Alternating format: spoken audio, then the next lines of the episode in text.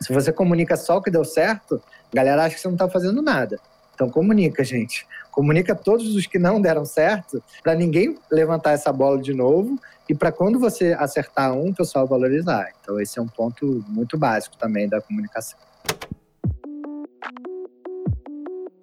Fala pessoal, tudo bem? Muito feliz aqui de estar com mais um episódio do Ra Conversa, na edição de Experts. A gente está com um convidado aí super diferente do que a gente normalmente traz, então tenho certeza que vocês vão gostar. Mas antes disso, vou chamar meu amigo, meu colega, meu co-host, Vitor. Tudo bom aí, Clark? Como você tá? Tô bem, tô bem aqui, né, para os ouvintes, né, galera? A gente tá gravando uma sexta-feira, no finalzinho, já tô perto de sextar, então já tô com energia, sabe? Energia de final de semana. Acho que é isso, mas é um prazer mesmo estar aqui. Já vou até introduzir nosso convidado, né? É o Roberto Cury, que ele é CMO da Gama Academy. E já já vou passar a bola para ele trocar um pouco de ideia, falar oi para todo mundo. Mas é um prazer aí estar no, no Conversa com todo mundo e obrigado aí pelos ouvintes. E aí, Roberto, tudo bem? Fala pessoal, cara, obrigado Rick, obrigado Clark pelo convite. Esse negócio de que eu sou especial, vocês falam isso para todos, né? Já fiquei de olho nisso, mas tá tudo bem. espero é espero que seja especial. É verdade, né? Espero que seja especial, espero que eu consiga passar um pouquinho de conteúdo de qualidade aí para vocês, algumas dicas, umas trocas boas e Tamo aí, tamo aí. Tá animado, quase sextando, quase abrindo uma cerveja, falta pouco. Infelizmente, é... a gente é. ainda tá gravando remoto, né, gente? Senão a gente estaria gravando aí, tomando uma juntos. Mas, boa, Roberto, também queria agradecer mesmo a, a você ter topado esse convite. É, você que também tem um podcast, então queria até abrir para você fazer esse jabá também, porque eu acho que os nossos ouvintes com certeza gostariam aí de, de consumir esse conteúdo. E, bom, hoje o assunto é growth. É, você tem todo esse background, mas eu acho que a gente vai passar por muitas coisas. Então, eu queria até é, começar pedindo para você dar essa introdução, quem que é o Roberto Cury, por onde ele já passou, como que foi essa jornada até chegar hoje aí a ser um da, da Gama Academy. Pode ser? Pode, pode. Vou tentar resumir aqui, porque como eu sou um cara de growth dados, né, e eu tenho um podcast também, a gente olha o nível de retenção da galera. Então, esse iníciozinho, quando o pessoal fica muito LinkedIn, se descrevendo cinco minutos, era drop gigante. Então, eu já, eu já dava essas recomendações para quem vinha no, no Growth Hack. Tipo, galera, se apresenta em um minuto, voando, que ninguém quer ouvir você contando a sua carreira, não. Quer ouvir o que você tem de conteúdo para passar. Então, vou falar muito rápido. Eu tenho 34 anos, sou pai do Rafa, que já tem 18, então eu tô pronto para tomar cerveja com o moleque aqui daqui a pouco. Então, eu falo isso porque isso muda a minha vida, muda a minha carreira, quem é pai ou mãe sabe, tem noção da diferença que isso faz. Comecei minha vida no digital, seleções do Reader's Digest, né, a revistinha que nossos avós liam, aquela revistinha de bolsa e tal, e foi ali que eu caí no mundo de internet, desde então nunca mais saí era marketing de internet a área, olha que louco, né? Então fazia anúncio no Orkut, e aí depois o Orkut morreu, começou a fazer anúncio no Facebook, era início Legal, do Google né? Ads, era tipo assim, tudo mato, tudo mato. Comprava anúncio nos portais, sabe? No Terra, no UOL, direto. Tinha os key accounts lá, a galera fazia uma grana. Enfim. Mandava o vídeo por, por fax, né? A gente Cara, já que fax. teve essa época tinha... também. Teve, teve. Foi louco, foi louco. Cara, e aí teve isso, dali eu saí pro, pra agência, que era uma agência que me atendia nas seleções, e aí me contrataram, aí tive experiência em São Paulo, fui para Lisboa, tive uma experiência aí mundo afora que foi muito bom, me enriqueceu bastante culturalmente também. Aí voltei, peixe urbano, ano, depois um dos meus maiores cases de carreira ali, que foi Bom Negócio, barra LX, que eu comecei como CRM, e de repente eu tinha área de ativação, e de repente eu tinha o digital, e quando eu olhei eu estava com o marketing todo. E aí dali foi minha grande virada de chave de carreira, mais ou menos em 2015. E aí desde então eu fui só para cargos de liderança de time de marketing como um todo, né? Então passei pela Melius, passei pela Foxbit, e aí tem o case do CoinTimes, que é maravilhoso, que eu consegui construir uhum. lá, passei por um rebrand, aí Lemonade, Bip, uma passagem breve pela Telecine, fiz parte de uma consultoria de growth especificamente, que, putz, João grande abraço para ele. Foi um baita chefe lá na época de OLX e meu sócio ali na jogo, então foi muito legal também. E agora tô na Gama Academy, que é uma experiência, trabalhar com educação é incrível. Então tô desde o finalzinho do ano passado aqui nesse desafio maravilhoso. Tem muita coisa para entregar, tem muita coisa para construir. Eu não sei se eu passei do meu próprio um minuto que eu recomendei, então tentei resumir o resumido do resumido, Rick Clark, então vocês me julguem aí, joga pedra, me edita depois.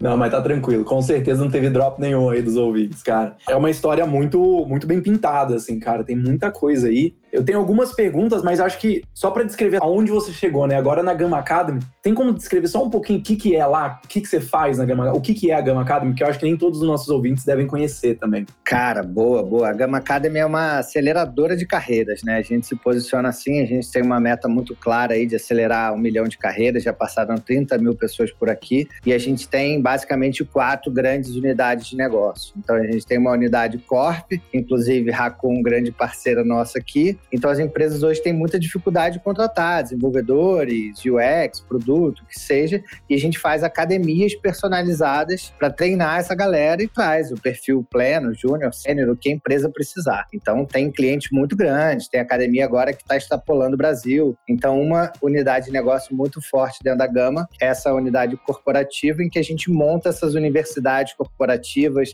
esses recrutamentos e treinamentos para as empresas. Isso é muito legal. A segunda frente é o XP, e o XP é um case de sucesso. A Gama começou pelo XP, então pessoas que estão querendo migrar de carreira, não sabem o que quer, ou desistiu, foi por um caminho, meu Deus, não era isso. E o XP te treina, e em seis meses você sai pronto como um UX designer ou como um dev, tá? Com uma taxa legal. de empregabilidade altíssima. Então o XP é um mega case aqui dentro. E as outras duas unidades de negócio são, uma é o Gama Station, que ele é uma ferramenta, né, uma plataforma que você entra lá, tem N cursos que você pode fazer e tem seus certificados. Tem outras plataformas do mercado parecidas, não vou dar nome para ninguém lá no concorrente, né? Mas você consegue fazer uma assinatura mensal e participar do Gama Station. E a unidade mais nova, que é o Gama University, foi para onde eu fui em outubro do ano passado. Eu entrei pelo Gama University, agora eu acabei pegando a missão de Gama Academy como um todo, que é uma frente de MBAs e pós-graduações. Então tem alguns cursos novos aí para serem lançados muito em breve. E assim, pegada tech alto nível. Então estou bem, bem animado aqui com o projeto como todo. E a minha missão aqui é arrumar a casa, arrumar performance, branding, posicionamento, arquitetura de marca. Quando você tem quatro produtos, como vocês ouviram, muito distintos, com personas muito distintas, é complexo você passar essa mensagem para o público em um tweet. Né? Então, essa é a minha grande missão de como comunicar cada vez mais e melhor Gama Academy para os públicos específicos. O público corporativo, o público em migração de carreira, um público que quer se atualizar, um público que quer se aperfeiçoar no MBA, numa pós, por aí vai. Muito massa, muito massa. Eu não sabia que era tão, tão complexo assim, eu acho que eu parei no, no Gama XP ali, então muito legal saber e realmente muito difícil, né, orquestrar todos esses pilares de negócio. Mas, ô, Roberto, a gente está aqui na nossa editoria de experts, né, então tenho certeza que você é expert em muitas dessas áreas aí que você citou recentemente, mas eu queria focar um pouco nessa parte de gestão de uma área de marketing, né, eu acho que é, é um tema que a gente não abordou tanto aqui em outros episódios, a gente entra muito em áreas específicas, mídias, CRM, né, desenvolvimento, tecnologia, e aqui eu queria entrar um pouquinho mais nessa de gestão de uma área de marketing. E você, até, é, quando você falou 34 anos, eu fiquei até é, abismado, porque você já passou por muita coisa nessa carreira, né? Então você chegou já em muitos lugares, e a minha pergunta é justamente essa. O que, que você é, faz, qual que é o framework para quando você chega em uma empresa nova, onde você tem que identificar tudo isso e começar a, a, arrumar a casa para trabalhar? Qual que é o framework que você usa aí em todas essas suas experiências? Boa. Não tem um framework fixo, tá? Esse framework está em constante evolução. Então, eu comecei a implementar um modelinho lá em 2015, talvez, que foi quando eu peguei uma área, uma gestão grande, de uma equipe grande, um orçamento monstruoso, etc e tal, e fui adaptando e aprimorando. Então, basicamente, todo o meu histórico de carreira ou eu entrei para construir a equipe do zero, e tipo, ah, o Roberto é o bandeirante, ele é o desbravador, ele tem esse perfil, então joga ele nessa missão que ele vai contratar gente, ele tem o um network, ele vai fazer acontecer, ou ele vai desmatar e reflorestar, que também já aconteceu. Tipo, cara, entra, reavalia, a situação não tá tão maravilhosa assim, então mexe teus pauzinhos e faz acontecer. Então existem dois modelos que é o que eu faço sempre, tá?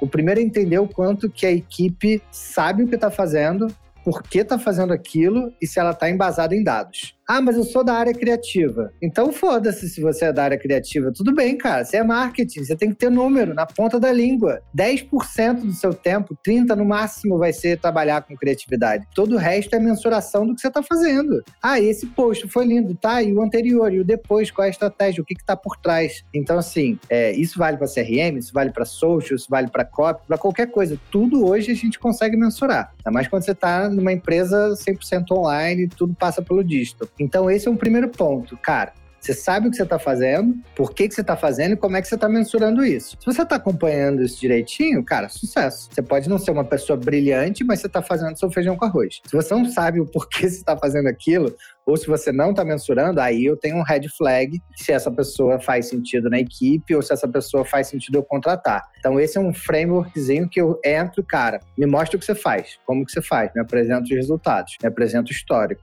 Ah, e se eu te der para você resolver a sua meta do próximo trimestre. Qual meta que você vai se colocar? E aí tem gente que dá uma bugada e tem gente que consegue escapar. Então esse é um, é um modelinho que eu sempre faço e ele costuma funcionar e fica muito evidente, né? Porque às vezes a pessoa é muito simpática. Nossa, mas o Clark é amigão da galera, ele tem a tem sempre a bala aqui na gaveta, conversa com a galera, tem um shopping e tal. Mas e aí, no dia a dia, o resultado? Ele é bom mesmo? Ah, não, ele é bom por A mais B, ele conseguiu provar. Esse é o modelo. E o segundo modelo que eu sempre uso uhum. é um frameworkzinho de feedback que eu faço uma vez por mês, que é assim, termômetro, monitoramento total, que são sete perguntinhas. Eu não sei se vou lembrar elas de cabeça agora, mas é: qual que foi a sua melhor entrega do mês anterior? Qual vai ser a sua grande entrega do próximo mês? Se teve algo em alguma área que te afetou ou te prejudicou de processo, para eu entender, né, como é que tá o cenário como é que tá a vida pessoal, e aí eu quebro isso no meio do caminho, porque a vida pessoal impacta no trabalho. É, como que você se avalia de 0 a 10 e por que não 10? Porque se a pessoa se acha 10, tem alguma coisa errada. E no final eu dou o meu momento de feedback para a pessoa, cara, acho que você tem que melhorar aqui, melhorar ali. Então, são dois frameworks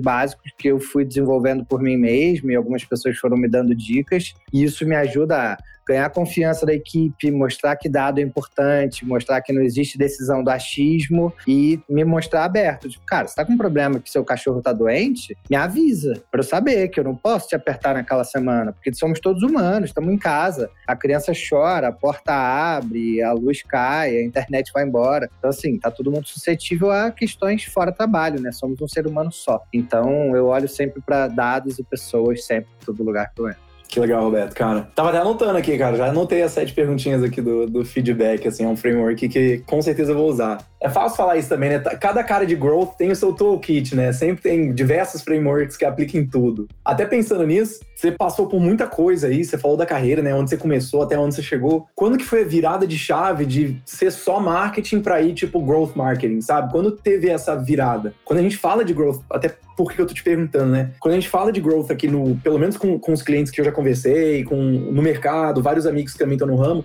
é uma área muito cinza ainda. Tem, tem muita gente que carece das definições, ou não tem toda a informação. Tem gente que acha que é tudo hack, da definição ruim de hack, né? Tipo, tem muita confusão ainda com relação a isso, né? Quando que foi a sua, a sua virada de chave? Como que você encara essa área de growth, assim, no, no Brasil aí? Cara, a área de growth no Brasil, ela tá transformada, tá vestida como uma área de performance em 90% dos casos, tá? E assim, Sim, com certeza. Putz, cara, erro básico, erro grave.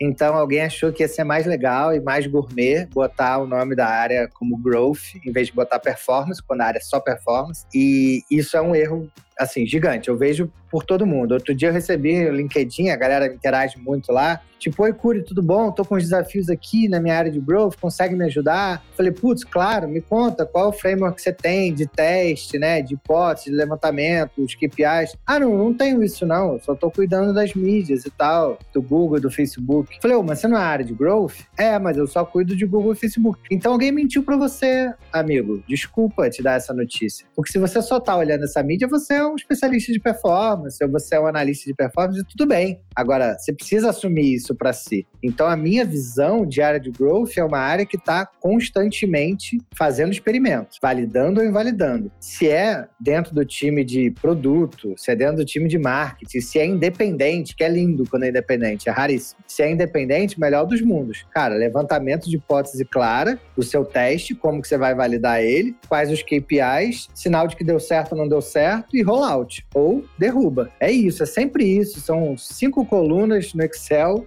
e uma linha para cada uma das suas hipóteses e vai. E tenta botar uma por semana ou por quinzena, que seja. Agora, a galera que não tem um mínimo framework de growth, que é a experimentação, tá se enganando. Tá sendo gourmetizada como área de performance com um nome bonito e o mercado está pagando mais caro, porque esse profissional ele não é um profissional de growth, o profissional de growth é raro, e um profissional de growth bom fica cada vez mais caro, mais escasso, e um monte de gente se chamando de growth quando na verdade não é. Então, minha visão é bem fria e dura desse cenário aí, viu? Não sei vocês. Eu concordo muito com, com o que você falou, sabe, Roberto? Eu, ve, eu vejo isso no dia a dia quando a gente conversa, sabe? O viés final acaba sendo performance. Quando eu vejo que não tem um cronograma de teste, sabe? Quando não tem nenhum. Aí não tem mais o que falar, sabe? Já tá comprovado ali, cara. Mas até fazendo jabá do Gama, cara, tem, tem curso de growth aí? Olha lá, em Hora da Verdade. A gente tem um curso de growth para sair dentro do Gama University, muito em breve. Muito legal. Mas a gente tem módulos de growth dentro do MBA de gestão estratégica de negócios digitais. E, cara, se você vai gerir um negócio digital, você naturalmente precisa saber de growth. Então, tem módulos específicos sobre isso, mas em breve vai ter um curso só disso. Spoiler. Você acha que existe, ou se depende muito do, do caso, uma formação de uma equipe ideal de growth, né? Porque, ao meu ver, é uma união de muitas disciplinas e que nem você falou, se você falar só de mídias, é, só de performance, tá falando que você é growth, você não é, desculpa. Mas tem uma formação ideal, tem uma multidisciplinaridade certa para ter ou depende muito do caso? Como que você vê essa questão? Eu acho que depende muito do caso, tá? Então, assim, se o growth da sua empresa está muito relacionado a produto, você vai precisar de perfis e skills muito voltados a produto. Se o growth da sua empresa depende de marketing, você vai precisar de mais pessoas de performance. Se o growth da sua empresa depende de atendimento, de CX, porque em muitos casos é isso, você vai precisar de perfis ali. Então, assim, sei lá, pensando num case de marketing, cara, você precisa de uma pessoa de CRM, você precisa de uma pessoa de dados, você precisa de uma pessoa de SEO, uma pessoa de ESO, um CRO. Então, assim, precisa dessa multidisciplinaridade. Mas um dos meus principais pontos, e algo que eu sempre tento levar para todas as empresas que eu vou, é diversidade. E aí, diversidade nas áreas vai te trazer outras realidades, vai te tirar da sua bolha da galera que tá ouvindo a gente, dos Faria Limers, que todo mundo contrata os amigos igual, que fez PUC, que fez FGV. Cara, não dá. Você precisa fugir da bolha. Traz gente do interior. Aproveita que a gente tá remoto, traz gente de estados diferentes, de histórias diferentes, de vidas diferentes, porque isso vai enriquecer tanto, essa pluralidade enriquece tanto a discussão no dia a dia, que você evita que uma campanha saia um viés péssimo, que ninguém pensou naquele caminho, que você evita ficar fazendo só os mesmos testes que aquela mesma bolhazinha tá falando para você. Então, fura essa bolha, traz diversidade para o time e traz multidisciplinaridade. Isso é muito importante. E essa multidisciplinaridade vai ser de acordo com o growth que a sua empresa precisa. Se é product driven, se é customer driven, se é marketing driven, você vai ter que montar de acordo com isso. Muito legal, cara. É, e eu acho que uma parte também fundamental disso é o, o, próprio profissional de growth estar exposto também a diversas fontes de conhecimento constantes, assim, porque eu, eu vejo que de vez em quando acontece, e assim, isso acontece comigo também, cara. Eu fiquei um tempinho estacionado, assim, porque, pô, difícil, né? De vez em quando você é comido pela dinâmica do, do dia a dia. Mas precisa ter fontes de conhecimentos externos para a pessoa ficar se renovando e trazer esses, essas puxadas de fora, porque o que eu vejo na Raccoon aqui é quando a gente tem uma sacada muito boa, é porque um cara do design foi numa reunião de CRM, falou um negócio da hora, o cara de CRM jogou em mídias, a gente fez um bem bolado muito legal e saiu um, um puta teste, assim, sabe, pra gente estruturar, sabe, uma ideia diferente. Então eu acho que a, a parte do conhecimento e da renovação ali também é muito, sei lá, muito latente, cara. E aí uma coisa que eu também queria perguntar, Roberto, quando a gente fala de growth também, aí de vez em quando performance, né, no caso, eu vejo que tem algumas estruturas de times, né?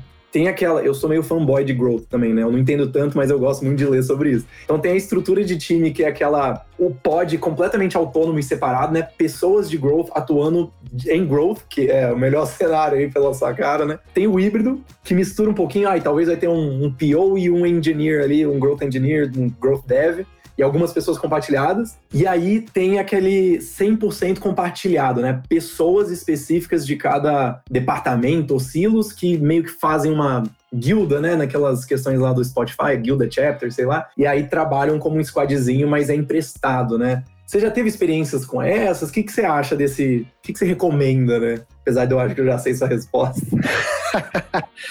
Cara, eu acho que o híbrido morre de fome, tá? Porque fica com o cachorro de dois donos. Então, quem que gerencia aquela pessoa, ainda mais nesse mundo do remoto, é muito complicado isso.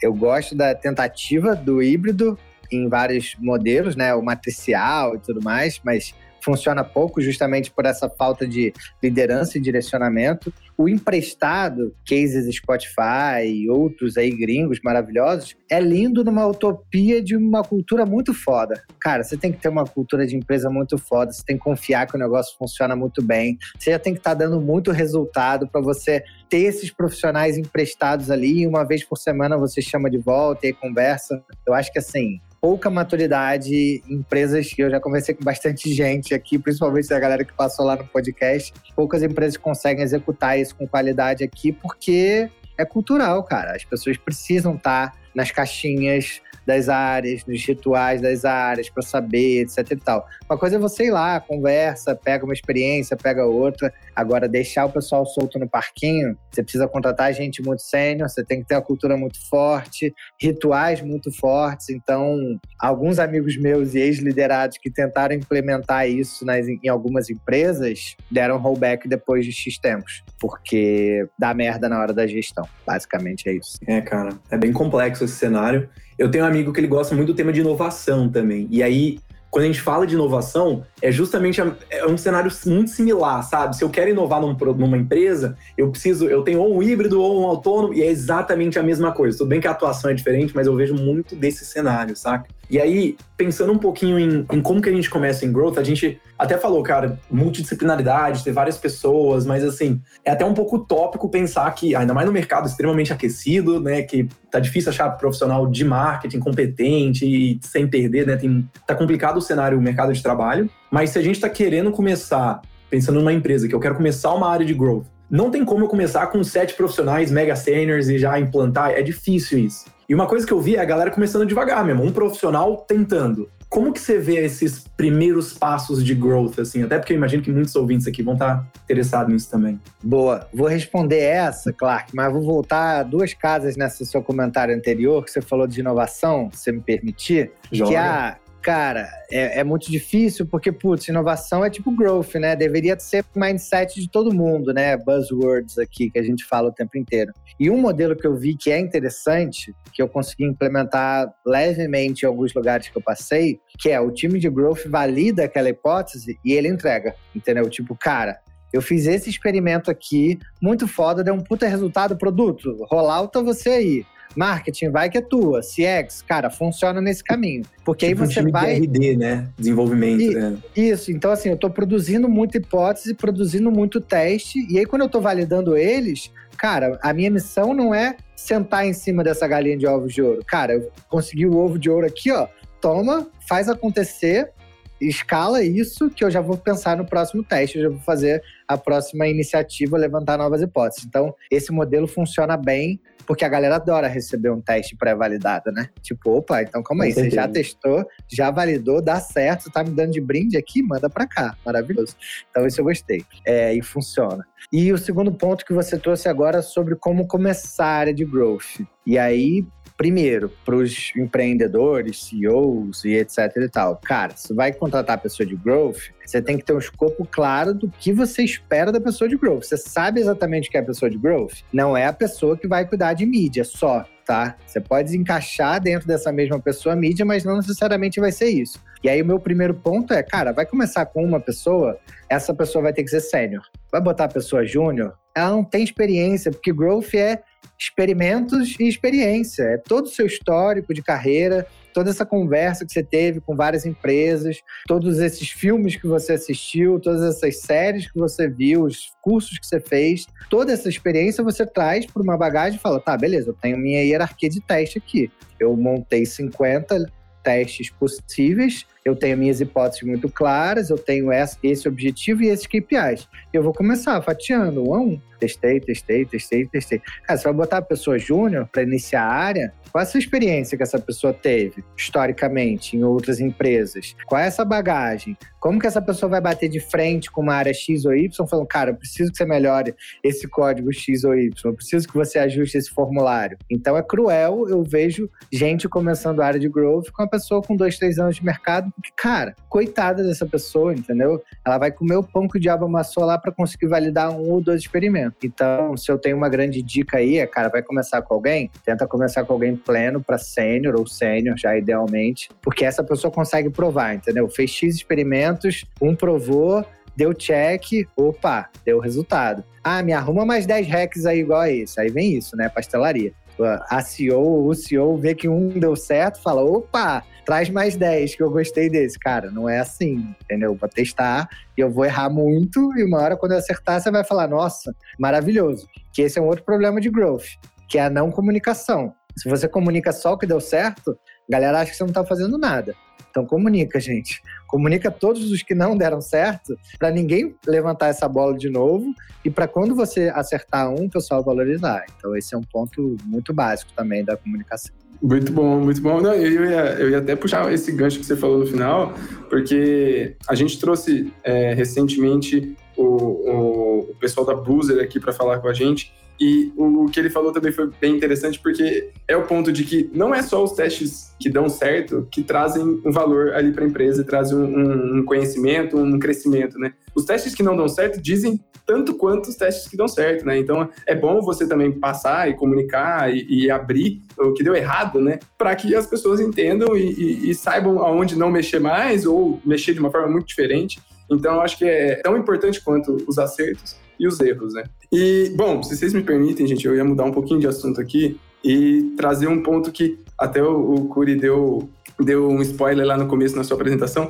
que é sobre o case da Foxbit, né? Eu estava dando uma estudada aí também na, na carreira do Curi antes da edição e, e me chamou a atenção isso porque é um tema que eu tenho estudado bastante, lido bastante sobre, que é o growth ou marketing para empresas que sofrem alguma restrição, né? Alguma restrição de anúncio, uma restrição eh, seja regulatória, e é algo que só, as empresas sofrem, né? os profissionais sofrem e tem que se reinventar, tirar algum coelho da cartola. E a Foxbit é um caso desse, né? Que é um, uma empresa voltada para o mercado de criptoativos. E aí, Curi, se você puder contextualizar a galera, até explicando um pouquinho mais da Foxbit e também falar desse case, eu acho que seria massa aqui para os nossos ouvintes. Cara, Foxbit é um case muito legal, porque eu entrei na Foxbit, acho que deu um ou dois meses, e vieram as proibições. Então, Microsoft travou, o Google travou, o Facebook travou. Quando você vê, todo o mercado praticamente travou a divulgação de, de criptoativos. Travou pelo motivo certo, tá? Porque estava tendo muito phishing. O phishing é basicamente você não tem o maldito do 2FA, igual todo mundo vive perdendo aí os WhatsApps por aí afora. E aí você não tem o 2FA instalado, a pessoa vai lá, rouba a sua conta e roubar, roubou sua conta de criptomoeda um abraço, já era. Você não vai recuperar esse dinheiro. Não vai ter Bacen para te salvar, não vai ter ninguém para te salvar nesse sentido. Então, eles optaram por parar de receber processos, milhares de processos de usuários mundo afora, e falaram, cara, é melhor eu não ter esses processos e travar na, na fonte. Então, exchanges e qualquer cripto não podem anunciar. E aí eu recebo aquela notícia no meio de um processo de rebrand que eu tava. E eu falei, bom, beleza, o rebrand continua, porque a marca, por A mais B e por pesquisa, né, de novo, dados, eu achava que a marca era infantil. E aí a gente vai para pesquisa e comprova, realmente, a marca é infantil. Se a gente mexe com dinheiro, não pode ser uma raposinha fofinha, tem que ser uma raposa badass e a gente conseguiu fazer um rebrand bem feito nisso. Mas em performance, né? Cara, o que eu vou fazer? Tinha acabado de contratar uma coordenadora de performance e uma analista. Eu falei, bom, fudeu, né? E agora? E aí a gente meio que virou essa chavinha para entender elas como growth, né? Por mais que não tivesse esse cargo especificamente, é como que a gente vai encontrar alavancas? Social talvez seja uma alavanca? Hum, não sei se é muito forte. Ah, tá. Será que atendimento? Tá, atendimento era um bom ponto nosso. Cara, e SEO? E conteúdo? E aí a gente começou a produzir conteúdo nível enlouquecido e trabalhar para o Google para ranquear. Porque se eu não tenho a galera ganhando no bid, na grana ali, quem vai aparecer em primeiro é quem tem o conteúdo mais bem estruturado, mais bem visitado, com a página melhor indexada. Então a gente começou uma estratégia de melhorar o blog da Foxbit, num nível muito pesado, um time de três, quatro pessoas escrevendo toda semana, todo dia, muito pesado mesmo. E a gente lançou o Coin Times, que basicamente ele nasceu como um site que ia falar de conteúdo de criptomoedas, que ia gerar leads para Foxbit. O Coin Times deu tão certo que em algum momento a gente teve que spin-offar ele. Ele não faz mais parte da Foxbit Se bobear, tá valendo a mesma coisa que a Foxbit. Eu sou, eu sou sócio Eu lá sabia, do eu CoinTimes sabia. até hoje. É, o CoinTimes é muito certo. Mas basicamente a estratégia foi, cara, as pessoas vão continuar buscando sobre criptoativos. Em 2017, chegou a bater 14 mil reais, se eu não me engano, o Bitcoin. Hoje em dia tá 200 mil reais. Então, assim, uma certeza que a gente tinha é, esse negócio vai explodir no médio e longo prazo. As pessoas vão buscar. E o que, que elas vão buscar? O que é Bitcoin? Onde comprar Bitcoin? Como comprar Bitcoin? E aí eu ranqueava Foxbit e CoinTimes. CoinTimes e Foxbit. Primeiro e segundo lugar. Então eu estava ocupando duas posições de muito valor para esse usuário leigo que estava querendo saber como que ele entrava nesse mundo. Então a estratégia foi toda voltada para conteúdo SEO. Deu super certo, está dando certo até hoje. Deu tão certo que a empresa que nasceu para ser geradora de leads da Foxbit se desprendeu da nave mãe. Então, basicamente, essa foi a estratégia de quem se viu impedido de fazer anúncios. Foi a primeira vez na minha carreira que eu vivi isso e eu falei, fudeu, mas deu certo. Muito massa, muito massa. Eu acho que agora as restrições aí vão diminuir, né? Eu acho que com até a popularização do mercado, a diminuição dos casos aí de phishing, não que acabou, eu acho que ainda tem muito disso, mas eu acho que vai acabar sendo um pouquinho menos restrito. Mas muito bom esse, esse case, porque até me lembrou é, o caso da, da XP com a Infomoney, né? Eu acho que tem também uma relação muito próxima e também de toda a estrutura de conteúdo da XP como um todo, quando a gente olha para XP, Rico, Clear, que são todas as corretoras ali da, do grupo, e que dominam em muitos aspectos o orgânico para justamente né, não deixar o cliente fugir da marca mãe. Então, muito bom, gostei muito desse case aí, não sabia de tantos detalhes, curti. Para mim também pegou um pouco de baque, assim, mas eu queria até te perguntar, assim, obviamente você tem que estar muito envolvido com o mercado de cripto, né? Porque não é um produto simples de entender, muito menos tudo que a Foxbit faz, assim. Como que foi essa curva, assim, de aprendizagem? Ou foi growth também? Você entrou, foi pegando o que dava 80, 20% do, do tempo ali no que dava 80% do resultado? Como que você fez essa entrada aí no ramo de, de cripto? Cara, eu passei o primeiro mês inteiro querendo me demitir. Eu chegava em casa, tipo assim, eu nunca vou entender essa porra. O que, que esse blockchain tem a ver com essa criptomoeda? E agora tem várias outras criptos e estão várias surgindo, e essas são scam.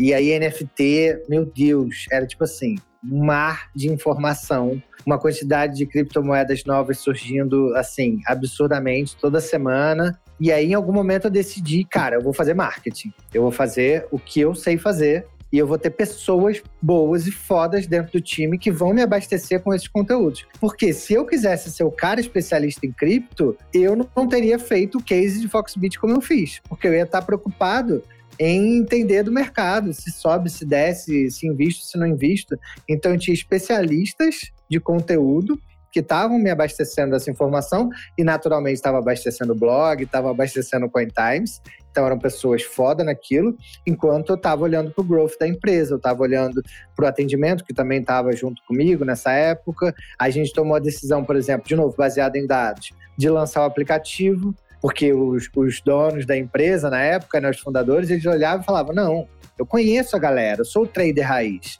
Ninguém quer tradar pelo celular. A galera quer ver gráfico. Eu falava, cara, mas não é para essa galera que a gente vai dar um próximo salto. Não é essa galera o próximo big jump aqui. A gente precisa trazer o público leigo. O público que vai querer um aplicativo só para clicar ali. Comprei 100 reais, comprei 500 reais. Em seis meses pós o lançamento do aplicativo, já era 50% da receita da empresa. Então, tipo assim, Ah lá. de novo, decisão baseada em dados e o que que é growth para você se eu tivesse que ficar me especializando no detalhe de blockchain, de Bitcoin, Ethereum, Gas, Ether, etc e tal, eu tava ferrado, eu não ia conseguir parar para utilizar as estratégias de marketing e growth. Então, eu passei por essa fase de síndrome de impostor de um mês, que se estendeu mais os três primeiros meses, que você acha que vai ser demitido a qualquer momento, e aí depois você passa e fala, não, beleza, eu sei o que eu tô fazendo, eu já fiz isso antes, tem novos desafios, vamos pensar no marketing aqui, e cara, é, é, vender Bitcoin é quem vende vacina, vende bicicleta, vende apartamento, entendeu? As estratégias de venda podem ser diferentes, mas a maneira como você vai estruturar é muito similar, então bora pro ataque e foi, e funcionou. É muito sobre liderança, né? Acho que você tem que entender que tem, tem brigas ali que você não tem que entrar, que tem gente especialista ali para te ensinar um pouco mais, para contribuir muito mais do que que você pode, né? Então, realmente, escolher essas batalhas é, é bem importante quando você está liderando esse time. É a briga da liderança e é a briga de você se assumir generalista, né? Então, assim, eu posso até ser um pouco mais especialista em growth, mas quando você se assume generalista como liderança e você dá espaço para todo mundo crescer, todo mundo faz a máquina girar, entendeu? Se você quer entrar no detalhe do detalhe, você só atravessa processo, você só atravanca, vira cotovelo, aí não faz sentido. Mas também foi um processo. Me aceitar nesse perfil generalista não foi fácil, não. Cara, eu imagino. Até porque a gente, a carreira ela acaba sendo especialista até um certo ponto, aí você vira a chave e começa a ser generalista, principalmente quando você assume gestão. Em marketing, em growth, não tem como você não ser generalista na gestão, né? Obviamente tem os especialistas ali, mas na gestão acho muito difícil fugir. E eu gostei muito da sua fala, porque, que nem o Rick falou, você abordou muitos temas muito importantes, assim, desde da síndrome de impostor, cara, que a gente teve, inclusive, um episódio recente sobre isso, sabe? Porque é complexo, cara, é bem complexo mesmo. E aí eu queria até perguntar, voltando um pouco pro, pro mundo de growth aí, você tem, é, é, mais fofoca, né? Quero saber, você tem os, a sua planilha de experimentos passados, assim, de onde você passou por tudo? Porque toda vez que eu falo com a galera de growth, tem a galera tem a planilhinha, né? De todos os experimentos que eu já fiz, várias hipóteses para eu já chegar e pelo menos saber por onde ir. Isso é verdade mesmo? Você tem isso também? Ou é na é cabeça mesmo? Né? É, é, a planilha, é a planilha do trader, né, gente? É a planilha do growth hacker. Todo mundo tem essa planilha, obviamente. Quem é bom tem essa planilha montada. E aí muita gente cai no erro de tipo assim, putz, esses foram os meus melhores 10 hacks na empresa anterior. E aí vai tentar aplicar esses 10 aqui, nenhum vai funcionar. Porque o modelo é diferente, porque o negócio é diferente.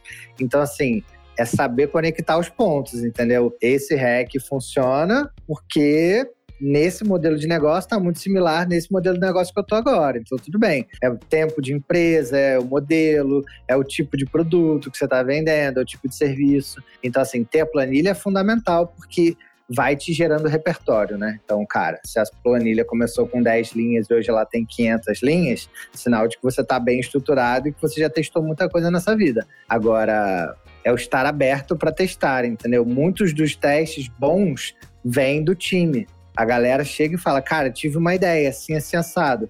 E aí você, com seu histórico de repertório, você refina aquela hipótese. Tá, legal.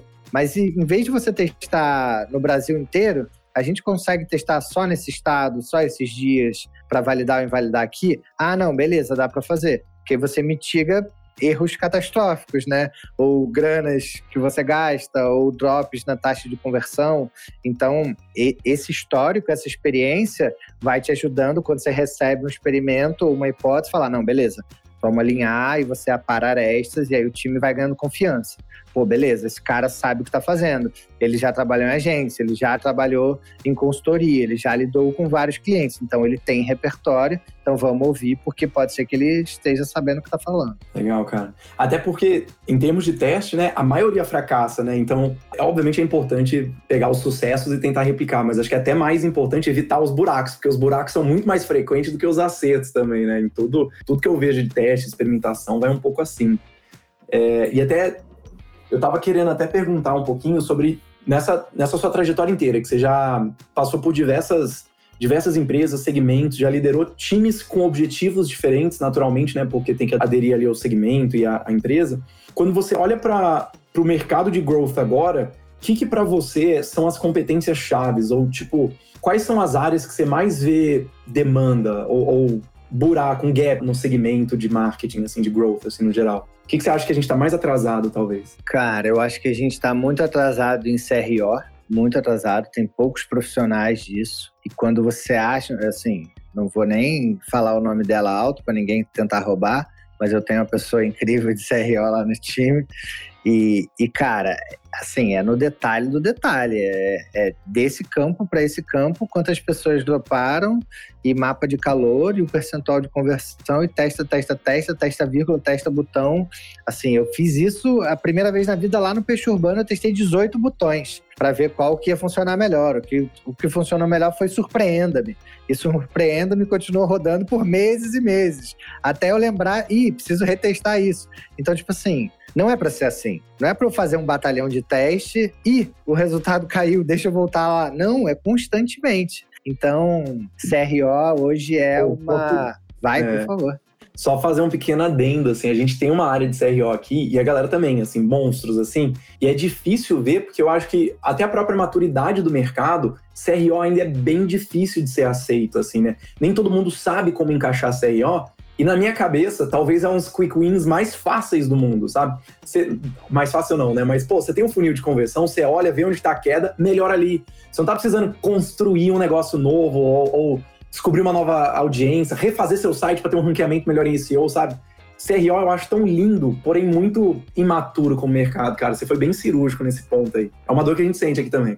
É, cara, e tem pouca gente no mercado, praticamente não tem gente formando pessoas nisso, não tem curso, então tem um buracão aí nisso. E um outro ponto que eu vejo que é uma galera de growth indo dados e dados e dados, se aprofundando, maravilhoso, acho ótimo, até a segunda página. Porque aí você vai olhar os criativos, são todos iguais. Aí você vai olhar o que, que a pessoa trouxe de ideia, são todas as mesmas. Porque essa pessoa está só trabalhando um lado do cérebro, né? Ela está zero olhando para o lado criativo, ela está zero conversando com o time de brand, com o time de criação, de design, ela não devolve as informações para esses outros times. Então eu vejo aí um outro gap muito grande, que é o profissional quase virando um cientista de dados dentro de growth, quando, cara, uma mudança drástica no criativo que tá com cor pastel e você bota um laranja brilhante, e ele vai te aumentar a conversão em 15%, sendo que se você só ficar olhando para a planilha, você nunca vai lembrar de fazer aquele teste. Então, acho que esse arte e ciência aí faz muito sentido de, de melhorias para os times de growth. É você conseguir devolver dados para times criativos para que eles voltem cada vez mais criativos e o quanto que CRO ainda é uma área pouco vista, pouco pensada, pouco trabalhada, evoluída e valorizada.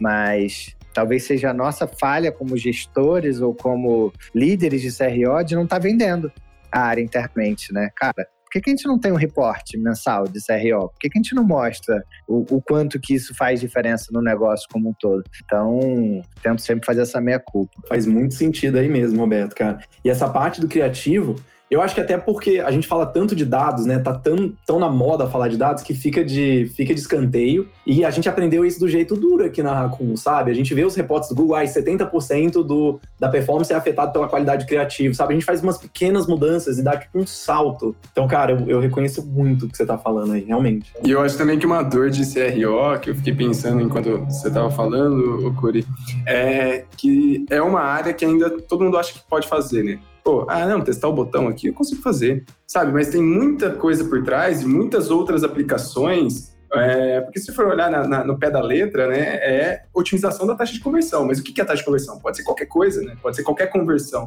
Se você quiser que o usuário passe de uma fase para outra, de uma página para outra, é uma conversão que você quer que ele faça. Então, a, o, a profundidade das aplicações que a gente pode ter com essa área ainda não é muito bem difundida. E para a gente, até falando no meu caso aqui, que a gente tenta né, vender alguns projetos de CRO aqui, eu vejo que muitos deles às vezes travam por conta da pessoa não entender o valor e todas as possibilidades que ela tem em uma área que, é, sinceramente falando, é muito barata de você começar a aplicar. E ainda, esse preconceito ou essa é, esse achismo de que não, é só botar o botãozinho aqui e eu consigo fazer aqui em casa, faz com que essa área não, não, não dissipe no mercado mesmo. Cara, vou dar um exemplo real aqui, prático, que ainda não aconteceu, mas estamos em vias de, que é um usuário meu, né, os nossos usuários, eles chegam numa determinada etapa e dessa etapa para uma outra, ele muda de URL, ele muda de sistema e dá um drop de 50%. E aí a pessoa que eu estava falando de operações estava olhando só desse 50% para cá. Não, estou tentando otimizar isso, isso, isso, piriri, parará.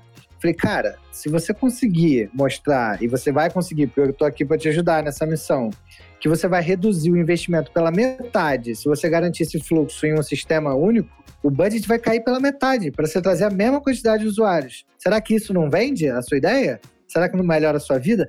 Nossa, faz toda a diferença. Quando dói no bolso, faz toda a diferença. Pronto. Então, talvez um dos nossos desafios aí como CRO é mostrar o quanto que isso otimiza financeiramente a sua empresa e o seu orçamento de marketing. Muito bom, muito bom exemplo. E até me lembrou um outro, claro que vai saber. Eu vou falar rapidinho, porque a gente está passando do horário. Mas um, caso aqui real que aconteceu na, na Raccoon foi a gente otimizar uma landing page específica, né? Na verdade, dividir o tráfego de, em vez de ir para o site institucional, ia para uma landing page feita pelo time de CRO, testada pelo time de CRO, fez o cliente que investia aí na casa dos milhões por mês em mídia economizar 500 mil reais por mês, pensando na, na diferença de taxa de conversão, sabe? E, e, ainda assim é difícil provar o valor do time, pô, é, é complicado, o buraco é mais embaixo, né? Então, é, isso mostra que realmente o mercado precisa evoluir, as pessoas precisam entender o, o, real valor e entender que, cara, você economizar dinheiro no fim do dia é muito importante, né? Porque aí você também libera um espaço do budget para você testar outras coisas, para você pensar em outros canais. Então, esse, esse ponto de o que você ganha não gastando é mais abstrato para as pessoas absorverem mesmo. Né?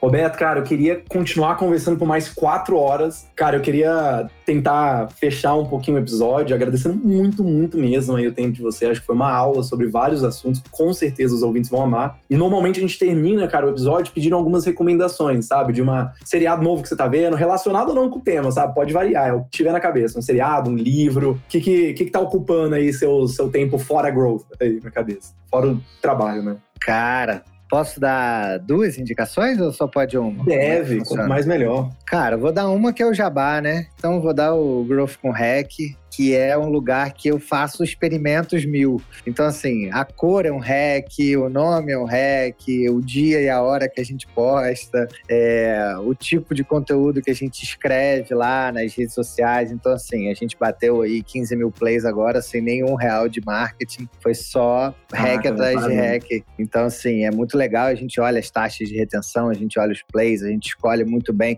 Tem uma planilha gigante para chegar na decisão de quais são os convidados e tal, porque tudo interfere, né? O quanto que essa pessoa vai divulgar ou não. Então, o Growth com Hack, ele é um baita campo de experimento para mim e os feedbacks de quem ouve são muito legais, porque a gente traz conversas de alto nível, igual essas que a gente teve aqui hoje. Então, cara, fica aí minha super recomendação para lá.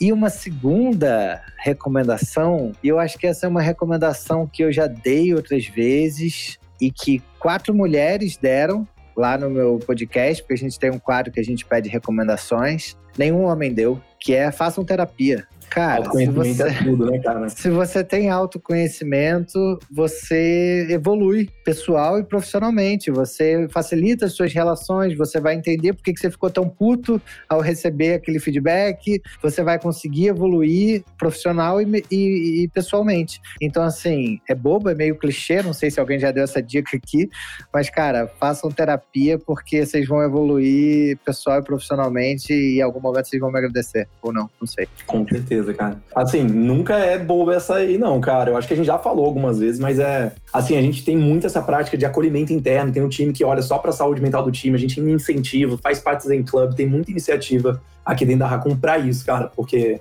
o autoconhecimento, a inteligência emocional é o que você faz saltar na. É o growth hack da sua cabeça, literalmente, assim, sabe? E se puder dar outros growth hacks pessoais aí e de atitude, tá? E aí tem N TEDs que falam disso, que é uma boa noite de sono e três vezes de exercício, meia horinha por semana. Não precisa nada além disso.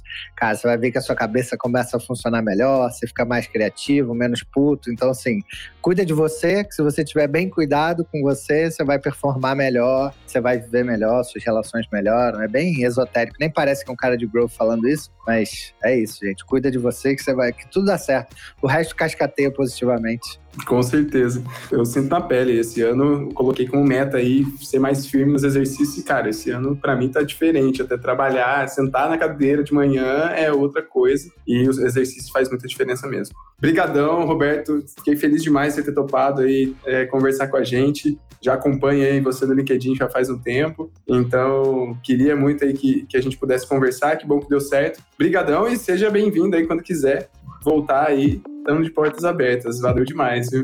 Pô, valeu, Rick, valeu, Clark. Obrigado, pessoal, pelo convite. Foi legal. Depois manda aí os dados aí do episódio, se deu bons plays, se a galera dropou, em qual minuto que a galera dropou, que eu fico sempre de olho nisso. Quem quiser trocar ideia, chama lá no LinkedIn. Eu sempre demoro a responder, mas respondo. Então é isso, gente. Sucesso aí para vocês no Conversa. Muito bom o nome. E sucesso para todos nós. Valeu. Valeu, Roberto. E para todos os ouvintes, obrigado demais aí, galera. E aí, um excelente dia para vocês. Talvez não seja sexta, mas com certeza vai ser bom aí também. Valeu.